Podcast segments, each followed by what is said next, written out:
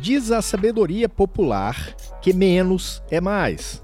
E isso também vale para alguns aspectos da físio e da TO. Não é sobre tendência minimalista ou sobre filosofia do desapego de Marie Kondo que a gente está falando aqui. O que vamos tratar aqui hoje tem a ver com a qualidade e segurança no atendimento ao seu paciente, com a responsabilidade enquanto profissional de saúde, com o respeito à regulamentação das profissões, com aquilo que muita gente sabe que existe, mas ignora em nome de uma ilusória vantagem financeira. Então senta aí, que hoje a gente vai falar tudo o que muita gente não quer escutar, mas precisa ouvir e praticar.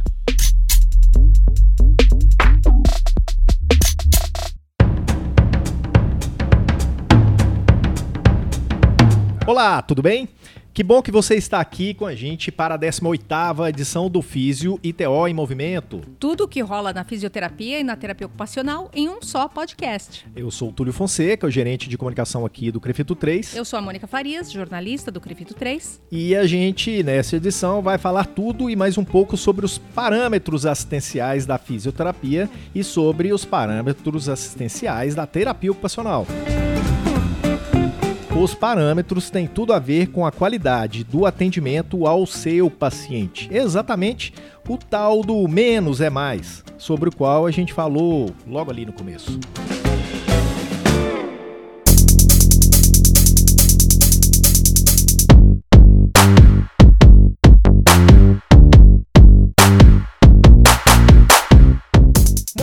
As resoluções do COFITO que definem os parâmetros assistenciais, que estabelecem limites para o número de pacientes atendidos pelo fisioterapeuta e pelo terapeuta ocupacional, de acordo com o trabalho que eles vão desenvolver com aquele paciente durante o turno de seis horas, né? Elas foram publicadas em 2011, é isso? É, Túlio, desde 2011, na primeira edição do texto e depois com uma nova edição em 2014 do mesmo texto, mas reeditado, com algumas pequeníssimas alterações. A gente está aqui falando das resoluções COFITO 387-2011 e 444-2014, que estabelecem os parâmetros para fisioterapia, e também das resoluções 418-2011 e 445-2014, que é a da terapia ocupacional. Aqui eu vou abrir um parênteses. Muita gente sabe, mas não custa lembrar. Quando a gente fala barra, no caso de lei, legislação, resolução, barra 2011, 2009, 2008, é o ano que ela foi feita. Então, é, isso é importante que as pessoas que não estão muito acostumadas com política, de repente, vão fazer, saber fazer essa leitura melhor. É, onde vocês ouviram barra, entendam que é o ano. Isso. Aí a gente fala das resoluções que foram criadas em 2011, 2014 e por, por aí vai, né? Essas resoluções foram editadas por uma demanda das próprias categorias profissionais, ou seja, elas vêm da demanda do físio e do TO. É que viam, né, nesse caso, os profissionais viam muitos malabarismos sendo feitos por colegas de profissão. Túlio, nem atendiam às necessidades, como até mesmo prejudicavam. As resoluções são de 2011 e de 2014, mas muitos dos que estão ouvindo a gente sabem que ainda existem colegas que fazem o atendimento ao paciente no esquema de baciada, ou esquema de atacadão do Braz, né? Tem aquelas aqueles tabuleiros uhum. com produtos e ali é um atacadão, é aquela coisa é, a gente assim. entendeu o que, que é o Brás nesse caso. Aqui em São Paulo tem uma região muito famosa que vende exatamente nessa dessa forma. Nacionalmente conhecida? Nacionalmente conhecido Brás? Possivelmente. Ou baseada na 25 de março, né? que também o pessoal tem essa referência. E a questão desse atendimento que eu me referi como baseada é uma coisa uh, indigna realmente dessa forma. São uma ou mais salas de atendimento com equipamentos, uma porção de maca e um montão de paciente com um ou dois fisioterapeutas, um tanto de estagiário e o paciente lá fazendo a fisioterapia. Muito entre aspas esse fazendo a fisioterapia. É, além desse atendimento no atacadão, tem uma outra variação criativa, vamos dizer assim, que é o atendimento relâmpago. Em uma hora, o profissional parece querer conquistar a façanha de prestar atendimento para até 10 pacientes. E isso dá um paciente a cada 6 minutos, gente. É, a gente está usando essa imagem de atacadão do Braz ou da 25 de março ou atendimento relâmpago, para ilustrar, claro, né? Mas isso não está muito longe da realidade, não. E oferecendo esse tipo de atendimento, a gente até entende quando ouve por aí paciente falando: ah, Físio não adianta para nada, né? Terapia ocupacional não adianta para nada. Se esses pacientes tiveram o azar de ser atendidos no atacado, fica difícil mesmo defender a físio ou defender a TO. Ou seja, além de a população, os pacientes não conseguirem a melhora no quadro né, que esperam com o atendimento fisioterapêutico ou terapêutico ocupacional, ainda se consegue de quebra a desvalorização das profissões. É, é, aí que mora o perigo. Pois é, e a culpa é do crefito, né? Sempre. O profissional lá na ponta, no contato com o paciente, não está oferecendo melhor, mas a culpa é sempre do crefito. Mas eu não quero ser injusta com ninguém. É, ninguém, obviamente, vai sair de casa para deliberadamente realizar um serviço meia-boca. O profissional da área da saúde é um profissional como outro qualquer, de qualquer outra categoria, e tem o direito de buscar viver dignamente com os ganhos financeiros que a sua atividade proporciona. Só que às vezes essa busca acaba sendo meio torta, com o tiro saindo meio pela culatra. E é por isso que hoje a gente está trazendo aqui no podcast esse tema. A gente já tratou sobre esse tema de uma maneira bem pesada, inclusive inclusive na revista número 5, aquela que chegou na casa de vocês em dezembro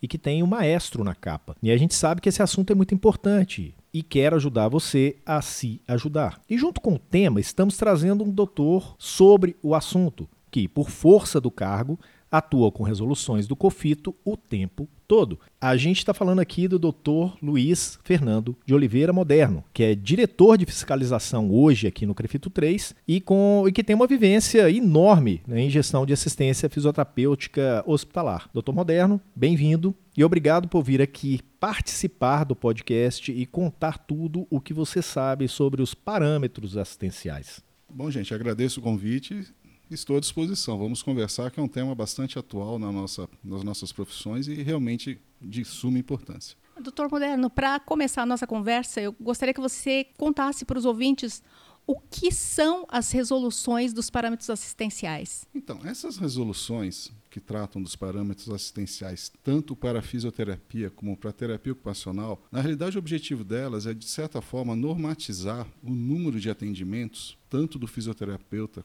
como do terapeuta ocupacional, que podem ser prestados de forma simultânea aos pacientes. O objetivo maior aí seria realmente a gente ofertar um atendimento de qualidade e com resolutividade.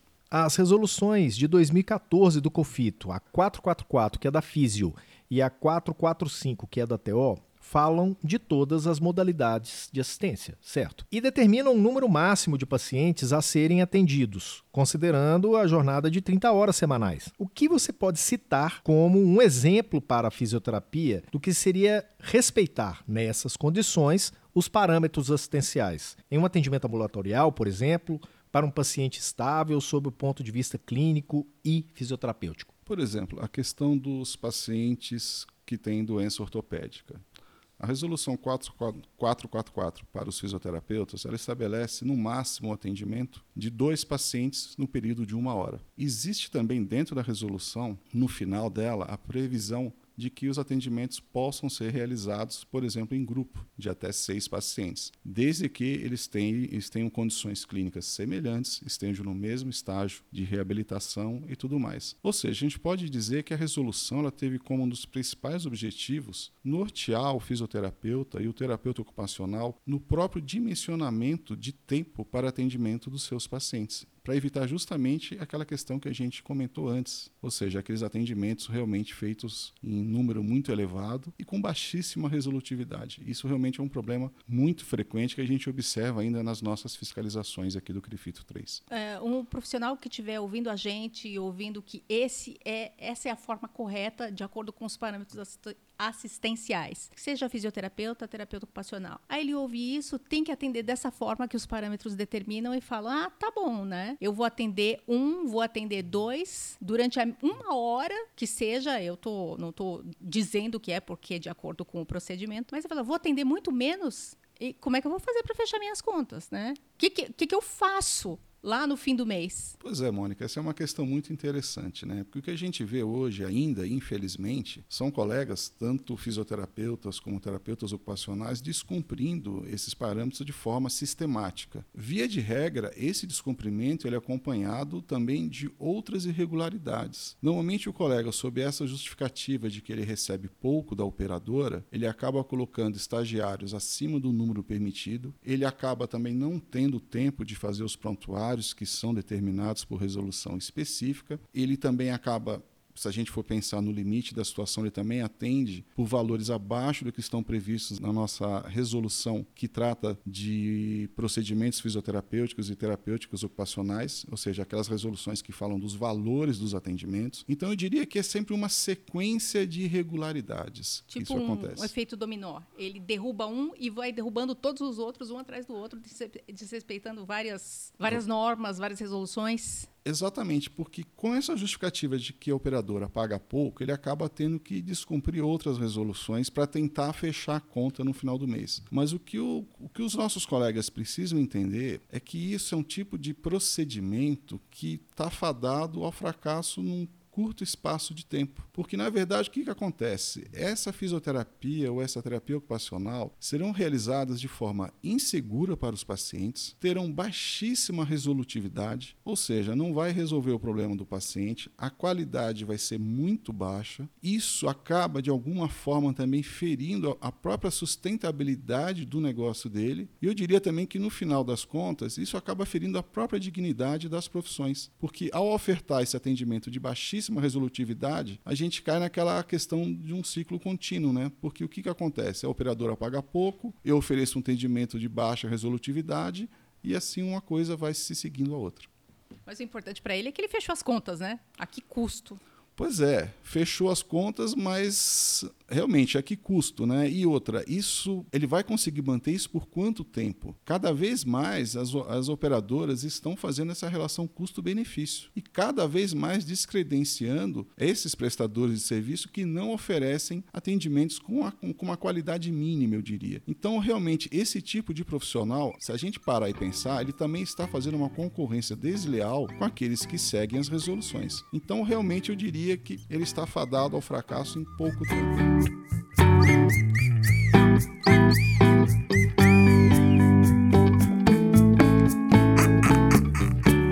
Aí a gente lembra aquela história, né? A corda sempre arrebenta pro lado do mais fraco. Né? Quem que é o mais fraco nessa situação, né? É onde entra aquela pergunta: como é que fica o paciente quando o profissional passa por cima desses parâmetros assistenciais? É, essa é a questão chave de todas as resoluções e, no fundo, a atuação do Conselho Federal e dos regionais. Né? Embora alguns profissionais não tenham essa visão, a principal função do, de todo e qualquer conselho é defender a sociedade defender os pacientes. Então, no final, toda essa cadeia que a gente estava comentando agora de irregularidades, o elo aí, o fim, é sempre o paciente, que está sendo atendido de uma, por uma fisioterapia ou uma terapia ocupacional de baixíssima resolutividade, inseguro, não vai resolver o problema dele e a imagem que vai ficar das nossas profissões é aquilo, puxa, fisioterapia, terapia ocupacional, fui lá, fiz 10, 20 atendimentos ou sessões, como alguns ainda dizem, e não resolveu nada. Isso de fato prejudica o paciente, que acho que é o principal foco da nossa atuação, e por conseguinte também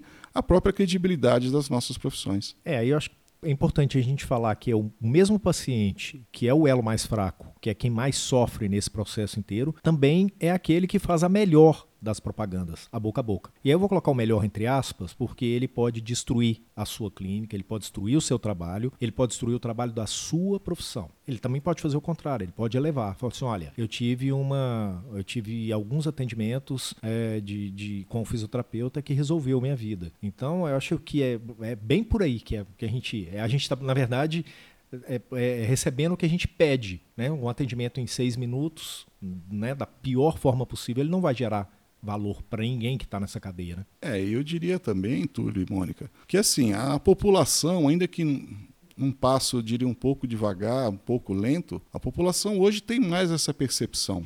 A população hoje tem um grau de expectativa e eu diria propriamente de cobrança dos profissionais maior do que tinha algum tempo atrás. Então, e isso eu noto que está num crescente. Então, cada vez mais os profissionais serão questionados com relação a essa efetividade dos seus procedimentos, né? Doutor Moderno, eu gostaria, aproveitando toda a sua experiência como diretor de fiscalização do CREFITO, eu gostaria que você, para deixar mais claro ainda, porque talvez alguém que está ouvindo, que esteja ouvindo, não se, não se sinta, não se, ah, não, eu não me encaixo nessa descrição, mas talvez sim, e ele não esteja percebendo que a gente está falando justamente sobre ele e o trabalho dele. Eu gostaria que você, eh, de alguma forma, exemplificasse, eh, não vou dizer para você usar situações reais, mas situações que acontecem que são a tradução do desrespeito à resolução dos parâmetros. Pois é, Mônica, eu tenho um exemplo particular que é muito interessante, acho que no sentido da gente ilustrar essa situação. Minha mãe, minha mãe tem 80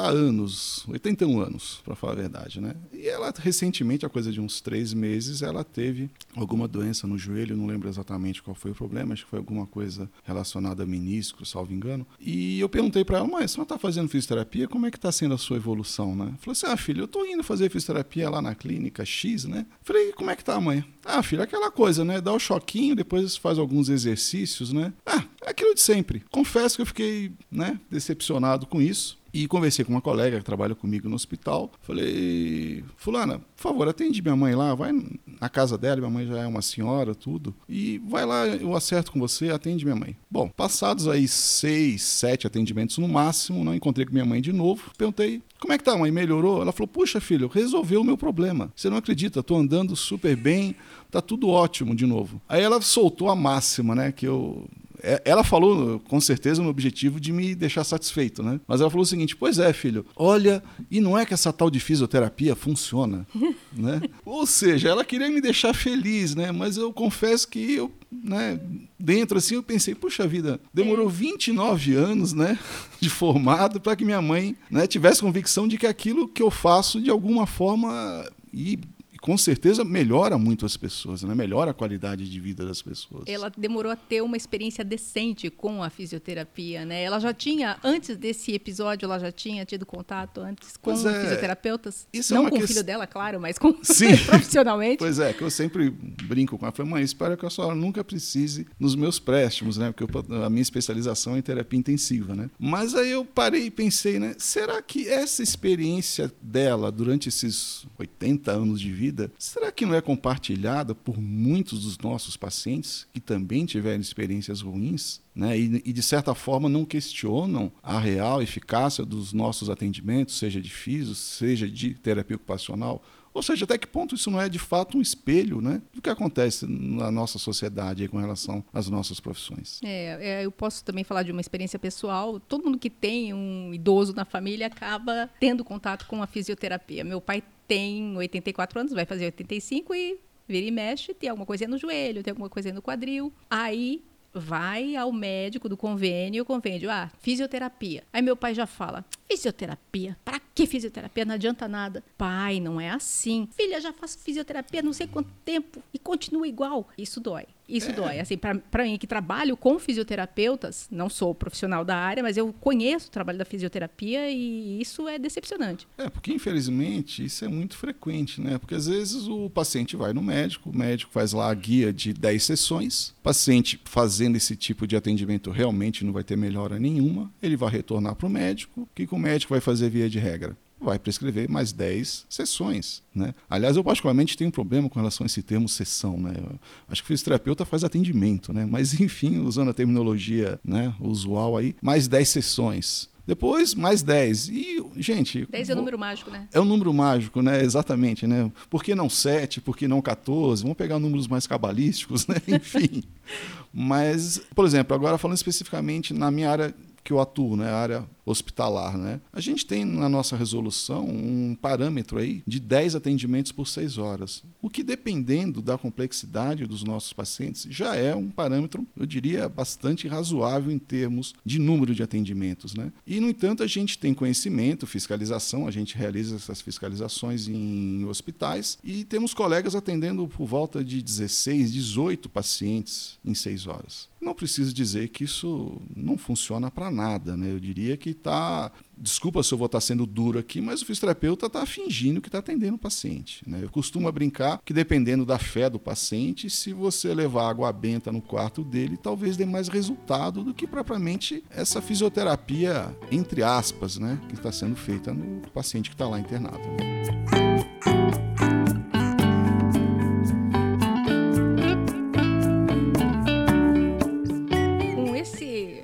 Exemplo que você deu agora da área hospitalar e também com o exemplo da sua mãe que não encontrou resultado, o exemplo do meu pai que também ah, não serve para nada, fica bem evidente que tem muita gente por aí ignorando os parâmetros assistenciais, ignorando as resoluções. É, tanto no sentido de ignorar porque desconhece, como ignorar com desprezar. Eu conheço, mas vou fazer de conta, não serve para nada mesmo, isso não me atende, não consigo fechar minhas contas, eu vou ignorar essa resolução. E a justificativa é sempre uma só nesses casos, né? A necessidade de sobrevivência. E como é que se consegue então, doutor Moderno, equacionar essa situação tão desequilibrada em que todo mundo, tanto paciente quanto profissional, saem perdendo? Como é que o relacionamento do profissional com as operadoras de plano de saúde entra nessa história? Porque muito se justifica para não respeitar, porque plano paga pouco. Como é que se equaciona?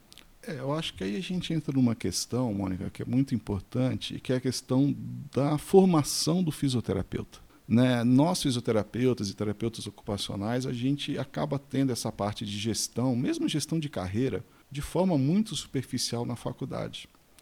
Então, quando o fisioterapeuta ou terapeuta ocupacional vai negociar com a operadora, muitas vezes o que a gente observa em conversas com colegas é que ele não tem elementos né, de forma a provar para as operadoras que ele precisa ter uma remuneração melhor, assim ele vai conseguir prestar um atendimento com maior resolutividade e assim não vai ser necessário, como a gente estava falando agora, 10 sessões, mais 10, mais 10, enfim. Às vezes o que ele, o que ele cobra 40 sessões, muitas vezes sem resolver o problema, se ele tivesse uma remuneração melhor, talvez ele pudesse atender esse paciente em 7, 8, 10 atendimentos, por exemplo, e teria uma resolutividade maior. Mas isso aí passa por uma questão muito mais ampla, que realmente é a formação do fisioterapeuta na questão de planejamento estratégico da sua clínica, da sua profissão, para que ele possa, conhecendo as resoluções, por exemplo, a gente está falando aqui hoje da resolução de parâmetros assistenciais. Nós temos uma outra que é o Referencial Nacional de Procedimentos Fisioterapêuticos, terapêuticos, que é a Resolução 482 de 2017, que trata exatamente da remuneração dos fisioterapeutas. Ou seja, essas resoluções todas devem ser entendidas pelos fisioterapeutas e pelos terapeutas ocupacionais como ferramentas que possibilitem uma melhor negociação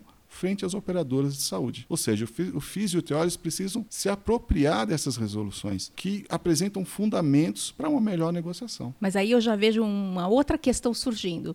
Ah, eu vou lá e cobro o que deve ser cobrado, mas o meu vizinho, que também é fisioterapeuta, vai lá e oferece pela metade. Pois é, isso está previsto no nosso código de ética, né? Concorrência desleal. Então, para isso, estamos nós aqui do Departamento de Fiscalização atentos para recebermos essas denúncias. No primeiro momento, a gente chama o colega, orienta, né? A gente sempre parte do, do princípio que ele desconheça, que ele desconheça talvez as resoluções e damos um primeiro caráter orientativo. Se isso porventura não resolver, eventualmente pode, pode ser criado um processo, pode ser aberto um processo ético disciplinar contra esse colega, por ele estar fazendo uma concorrência desleal com os colegas e também, com certeza, não ofertando um atendimento de mínima qualidade à população. Bom, toda essa questão dos parâmetros assistenciais, ela meio que começa um efeito bola de neve, né? Como você falou já uh, antes para gente, que a partir da desobediência dos parâmetros assistenciais, se junta a de falta de prontuário, se junta a estágio irregular, se junta a outras infrações éticas. Como é que o Departamento de Fiscalização tem trabalhado nessa questão, a começar dos parâmetros? Então, a gente tem procurado fazer campanhas no sentido, isso a gente sempre conta aqui com a ajuda de vocês do setor de comunicação, justamente para orientar o fisioterapeuta e o terapeuta ocupacional nessa questão A gente observa que, infelizmente, é, os nossos colegas acabam não tendo conhecimento. E, e, vamos, e vamos falar a verdade, gente. O Crefito tem procurado, dentro do possível, utilizar as mais diversas plataformas e mídias no sentido de tentar atingir os nossos colegas, né, né nesse sentido de informação. Para isso, a gente tem feito alguns eventos. Agora, no mês de julho, nós teremos um, um evento na aquele nosso de quinta-feira, né? É, hoje é quinta, descomplica. Descomplica que hoje é, é quinta. quinta. Então, exatamente. Nós teremos uma, uma abordagem sobre a questão do empreendedorismo, onde a gente vai abordar. Então, já já está feito aqui o convite, né? A gente vai divulgar a data correta oportunamente, mas já estejam preparados. Em julho teremos um evento nesse sentido, justamente para fornecer subsídios para os nossos colegas.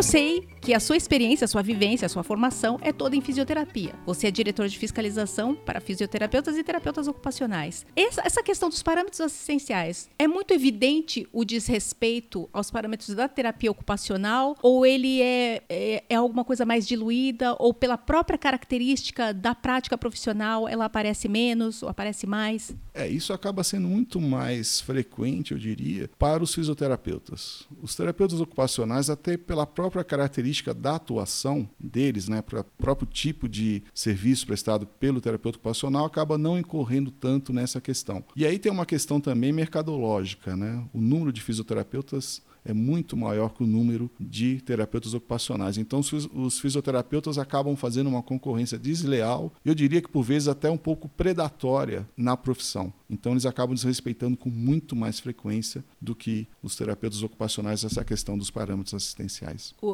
o que não significa, a, a, embora os terapeutas ocupacionais, pela característica da atuação, respeitem mais, não significa que não tenham que observar Sem ali, dúvida. na letra da resolução. Sem é? dúvida. É? Número é bem menor, mas também existe. E também deve ser observado o mesmo cuidado. Né? Agora, eu queria fazer uma provocação voltando um pouquinho é, quando você fala é, de uma série de problemas, de uma série de atuações né, uma série de problemas que a gente enxerga e de uma série de atuações e das formas como o Conselho, a gente pode regionalizar como o, a, o Departamento de Fiscalização do Conselho, como o próprio Departamento de Comunicação do Conselho tem atuado. Onde eu quero chegar com isso? A gente tem uma crítica grande, às vezes por desconhecimento do profissional de o que, que faz cada entidade ligada à profissão dele, a gente tem uma crítica grande que ah, o Conselho não faz nada por mim na letra estrita, né, se a gente for pegar exatamente o que fala legislação, resolução, etc., a gente teria que fiscalizar só e regulamentar toda a parte de documentação do profissional, etc, etc. O que o Defis tem feito a mais? Você já começou a falar sobre isso, mas eu acho que vale a pena a gente puxar essa discussão para que o profissional entenda um pouco mais. É, essa é uma questão interessante na medida em que, sempre que eu falo que eu sou do conselho, né, seja em eventos ou mesmo socialmente falando, sempre vem essa questão: puxa, mas o que, que o Crefito está fazendo por mim? Né? E, e, eu sempre, né, dentro do possível, tento pegar essas oportunidades para tentar explicar. Por exemplo, essa questão que a gente estava discutindo aqui, dos valores pagos pelas operadoras aos profissionais. A gente precisa lembrar que essa questão, esse contrato feito entre o fisioterapeuta, terapeuta ocupacional, com a operadora, é uma negociação no âmbito privado. Ou seja, o conselho enquanto autarquia pública, ele não tem competência, ele não tem legitimidade para interferir nessa negociação. Então, o CREFITO não pode editar uma resolução, por exemplo, estabelecendo valores mínimos de atendimento. O que nós temos, como a gente estava discutindo, por exemplo, a resolução 482 de 2017, que trata do referencial nacional de procedimentos de fisioterapia, ela elenca ali um rol de procedimentos e faz uma sugestão de valores, porque não é da competência do conselho nem negociar com a operadora e muito menos impor um valor. Ou seja, o que os colegas precisam entender é que essas resoluções de parâmetros e mesmo aquelas de com referencial nacional de procedimentos, elas objetivam fornecer ferramentas para que o colega negocie melhor com as operadoras. Mas resumindo essa minha fala, né, o conselho não é parte legítima para negociar com operadoras. E nem pode editar uma lei, até porque o Conselho não edita lei, simplesmente baixando os valores que devem ser seguidos. Isso é uma questão de livre negociação. Isso, inclusive, já foi tentado por outras categorias profissionais e deu problema, né? Porque configurou cartelização da prática profissional. Aconteceu com a medicina. Uh, a, eu não sei, não, não sei se foi a AMB, a Associação Médica Brasileira, quem lançou uma tabela é, exatamente. Tanto que, assim, o COFITO, e eu posso falar isso com absoluta tranquilidade, que eu faço parte da Comissão Nacional de Procedimentos fisioterapêuticos, é, o objetivo nosso, quando lançou essa resolução, foi no sentido de oferecer uma ferramenta, mas não no sentido de impor um valor. Porque se você impõe um valor, isso caracteriza que você está pondo uma tabela e está fazendo uma cartelização da profissão. Isso fatalmente vai cair lá no CAD em Brasília e vai ser derrubada essa. A gente tem casos né, que, em que ocorreu judicialização nesse sentido e toda e qualquer entidade que fizer isso vai perder na justiça. Ou, pelo menos, se não for na justiça, em algum órgão administrativo previamente à justiça. Então, realmente, o que a gente procura fazer, volto a falar, é oferecer ferramentas para facilitar a negociação dos colegas. Agora, realmente, se os colegas estão esperando que nós do Conselho, seja regional, nós aqui do 3, ou federal, sente a mesa com as operadoras e imponham o valor, isso realmente nunca vai acontecer porque nós não temos essa legitimidade. Isso é importante que os colegas tenham conhecimento.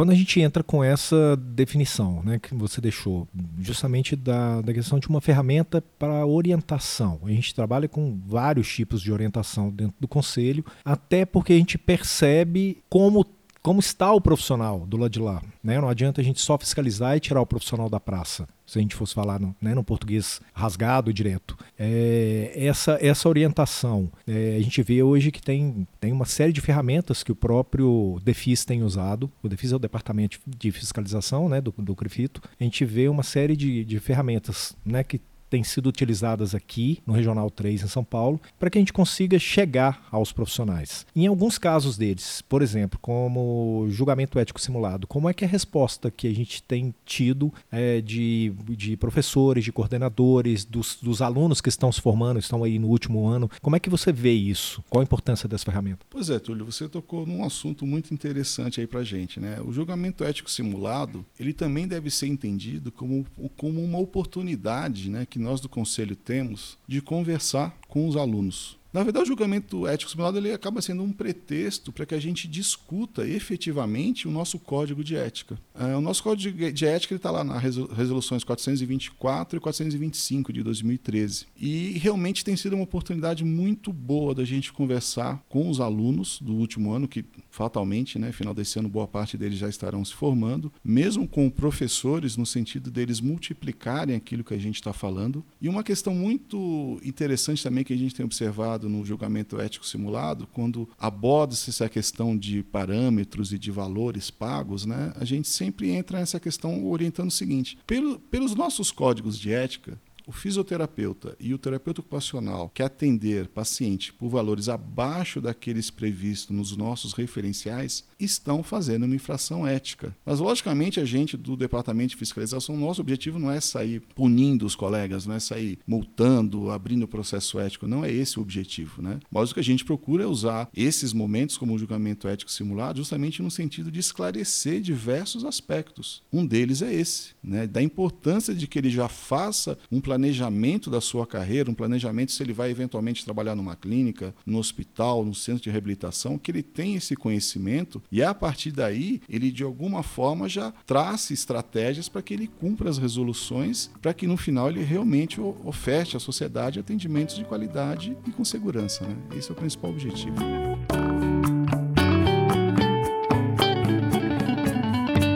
Bom, nesse caso, isso que você falou, por exemplo, da questão da, da utilização do, do julgamento ético simulado para que a gente possa discutir o código de ética. Isso também é utilizado de algumas formas, é, né, de algumas maneiras diferentes pela aqui pela comunicação, quando a gente tenta é, discutir o código de ética de maneira quebrada. Por exemplo, nós, a gente está aqui no podcast dis, discutindo a questão de parâmetros assistenciais, que isso está dentro do código de ética. Ultimamente a gente tem impresso o código de ética para distribuição, a gente tem ele em PDF, ele, ele circula é, nas segundas através do Segundou, com questões que a gente levanta para os profissionais. Depois a gente tem isso mais para frente em podcasts também, em matérias do site, etc, etc.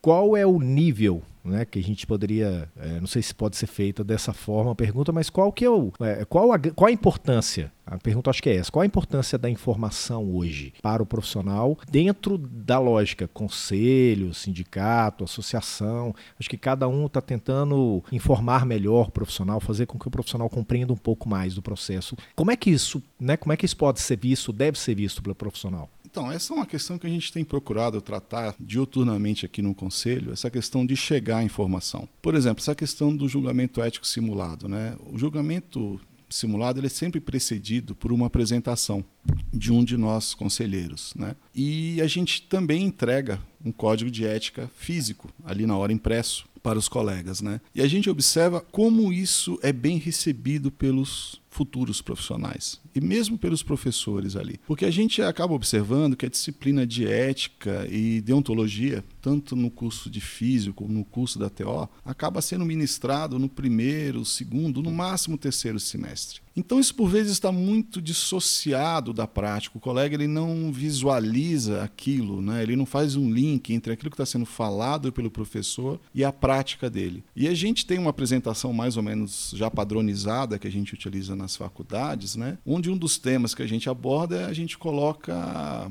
por exemplo, a gente projeta capas de manuais de celular aparelho celular. E a gente pergunta, gente, quantos aqui leram o manual de instrução do seu celular? E, obviamente, pouquíssimos leram. E a gente usa isso como um paralelo, né? A gente fala, pois é, gente, vocês não leram o manual de instrução do seu celular, mas isso não gerou problema nenhum. Né? Eu, eu costumo brincar que eu, por exemplo, devo usar 20, 20, 25% das funcionalidades que o meu celular oferece. Mas, enfim, resolve o meu problema. Aí a gente sempre faz um paralelo. Pois é, gente. Aí a gente projeta, né? Código de ética, a capa do código. Aí a gente fala, pois é, agora esse manual aqui, esse você não pode deixar de ler, porque esse se você não conhecer, fatalmente você vai incorrer em alguns problemas e vai inclusive colocar o seu paciente em risco né, vai estar inseguro o atendimento. Então é importante ler. Isso a gente, a gente observa né, nas expressões dos alunos e mesmo dos professores um efeito bastante positivo, no sentido de alertá-los quanto à necessidade de se conhecer as nossas normativas né? porque eu acho que isso é fundamental para que a gente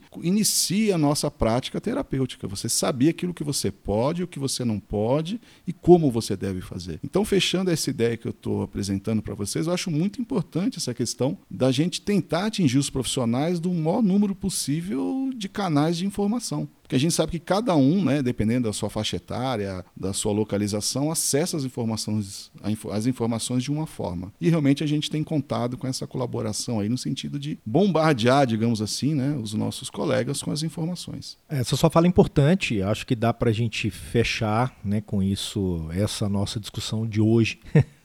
a gente vai voltar mais algumas inúmeras vezes, mas é importante porque a gente levanta alguns pontos que tem assunto que não é muito legal da gente falar. Politicamente falando, é um negócio meio assim, feita, você vai falar disso, e a gente tem enfrentado esses assuntos, né? É, seja levando para dentro da, da faculdade, né, conversando com os alunos, olha, isso aqui é uma plenária que você pode cair aqui dentro e, né, e vai ser julgado por problemas, etc, etc e tal. Seja através do próprio parâmetro assistencial que a gente dedica uma revista a isso, especificamente a isso, e, e outras práticas e ações que não são só da comunicação, né, são do conselho em si. A gente tem enfrentado e, e buscado algumas orientações e alguns uh, e tratar alguns temas que são né, espinhentos mesmo, assim, são complicados, né? E depois de tudo o que o doutor Luiz Fernando Moderno falou para a gente aqui hoje sobre vantagens de seguir parâmetros, as desvantagens de não seguir, as questões relativas ao código de ética, a, a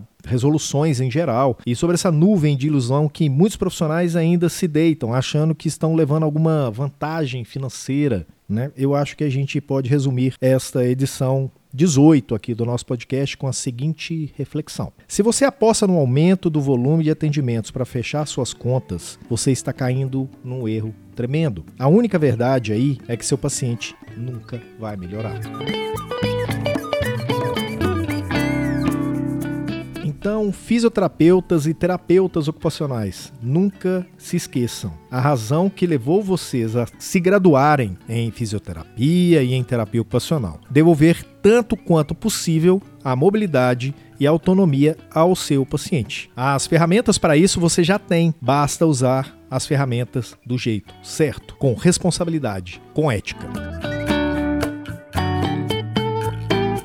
Especificamente sobre os parâmetros assistenciais, essa é uma das grandes ferramentas que fisioterapeutas e terapeutas ocupacionais têm para desenvolver um trabalho com resultados, mas existem outros também bastante interessantes que são importantes e estão em resoluções do COFI. E aqui eu já quero deixar um convite para o doutor Moderno, para ele voltar. Doutor Moderno, trabalhando com fiscalização, ele tem muita coisa para falar para os profissionais. Eu já quero deixar meu convite aqui, Túlio e doutor Moderno, para que a gente volte ao estúdio para conversar sobre um assunto que o pessoal também não gosta muito de falar, que é sobre o prontuário do paciente. Contem com a minha presença, sem dúvida é um dos temas aí que a gente mais observa nas fiscalizações realmente o descumprimento né, da normativa com relação ao prontuário. Então, estamos muito dispostos aí a participar, realmente é um tema palpitante, eu diria. Hum, ótimo. Então, com esse convite aceito, vamos fechar, Túlio? Não, a gente não vai fechar ainda, Mônica. A gente hoje tem uma surpresa.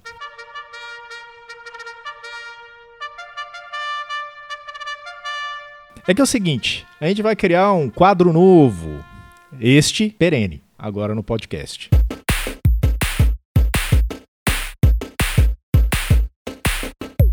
Mônica, fisioterapeutas e terapeutas ocupacionais querem saber: é fato ou é fake? É o seguinte, a cada novo programa, a gente vai ter três perguntas sobre o tema e aí a gente vai ver o quanto você sabe ou não sabe desse tema. E a gente vai falar se é fato ou se é fake. Essas perguntas, essas dúvidas também surgem dos profissionais. E aí a gente vai fazer uma discussãozinha legal. Mas cadê? Começa hoje? Começa agora! É o seguinte, Mônica, você tem três perguntas. Eu vou te fazer três perguntas e você vai me falar se é fato ou se é fake, ok? Ok, se vocês vissem minha cara agora, eu tô, tô com o olho arregalado.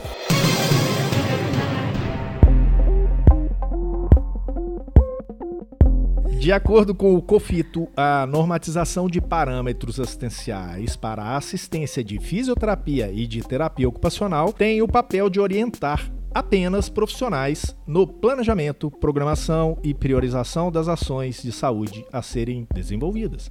Fato ou fake? Apenas? Sim. É fake. Por quê? Por causa do apenas que você colocou. Eu acredito que é muito mais que isso. Eu entendo como muito mais que isso. A resposta é fake. A normatização tem o papel de orientar profissionais, gestores, coordenadores e supervisores das instituições de saúde. Hum, então é fake, eu acertei. Fake. 1 a 0 para a Mônica. 1 a 0. Pergunta 2. Para fisioterapeutas e terapeutas ocupacionais, gestores ou responsáveis técnicos em hospitais, os parâmetros assistenciais do COFITO são ferramentas que têm como propósito embasar o dimensionamento da equipe. É fato. É fato! É, é, né? Eu estudei, fiz lição de casa. Uh, pergunta 3. Os profissionais devem entender que as resoluções referentes aos parâmetros assistenciais são armas dos agentes fiscais do CREFITO 3 para notificá-lo a respeito de irregularidade. Fato ou fake? Colocado dessa forma, eu entendo como fake. Por quê? Porque o, o, agente fiscal ele não está armado, ele não está na rua, nas clínicas, nos consultórios para ameaçar ninguém. Em primeiro lugar, a orientação. É fake! Ao contrário disso, os parâmetros existem para que o gestor dimensione e gerencie melhor seu serviço. Deve usar as resoluções como documentos que o favoreçam. Exatamente. E assim, foi, uh, foi uma pegadinha porque o agente fiscal ele não tá para destruir ninguém. O agente fiscal é um parceiro para ajudar o profissional a ser melhor na, no cumprimento das resoluções, das normas, das leis. O agente fiscal é um parceiro. É isso aí, a gente vai ao nosso placar de hoje. A Mônica tem três. É três, claro. 3, 3 a 0. E eu vou desafiar você para que no próximo podcast da terça-feira que vem, que eu nem sei o tema ainda, você me traga três perguntas que eu quero empatar esse jogo logo é, de uma tá. vez. É, aí não vai. É, levando em consideração o susto que eu levei com, essa, com esse novo quadro, eu até que me saí bem. Ok, aceito. Agora a gente pode fechar. Não, eu, eu, eu aceitei o desafio, vou te mandar um desafio melhor semana que vem. Mas a gente pode fechar agora? Podemos, vamos fechar agora.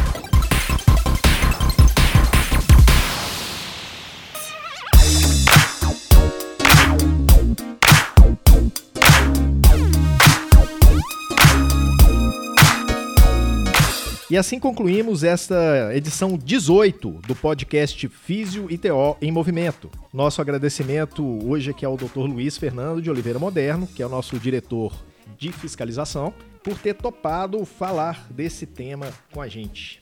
Bom, gente, eu agradeço o convite de vocês aqui da comunicação. É sempre um prazer falar com vocês. Interessante, muito, né? Eu diria muito interessante o que a Mônica comentou a respeito do departamento de fiscalização. Né? O fiscal, gente, como um parceiro e não como um inimigo ou alguém que está ali para simplesmente para prejudicá-lo, multá-lo e eventualmente qualquer outra coisa. Né? Realmente o agente fiscal como o crefito ali visitando a sua clínica, né? o seu lugar de trabalho. Aproveite esse momento para que você tire algumas dúvidas, ou seja, use realmente o agente fiscal a seu favor e use a fiscalização também a seu favor. Essa é uma mensagem final que eu gostaria de deixar para todos. Muito obrigado a oportunidade. Bom, é isso aí. Recado dado. Eu sou o Túlio Fonseca, gerente de comunicação do Crefito 3. Eu sou a Mônica Farias, jornalista do Crefito 3. A produção de áudio é do editor de vídeo do Crefito 3, Rodrigo Cavalheiro. O Crefito 3 está no Facebook, no Instagram, YouTube, Twitter, SoundCloud e no Spotify. É, e se você quiser entrar em contato com a comunicação do Crefito 3, basta enviar. A gente podia fazer um uma uma fato ou fake aqui com o pessoal, né? Será que já sabe o e-mail para mandar alguma coisa pro Crefito? então você quer falar com a comunicação do Crefito 3? Basta digitar imprensa@crefito3.org.br. Envia seu e-mail pra gente e fala pra gente também onde você tá ouvindo, né, o nosso podcast, na academia, no trânsito, no metrô, em casa. A gente quer saber. Até semana que vem? Até semana que vem. Tchau, tchau. Tchau, tchau. thank you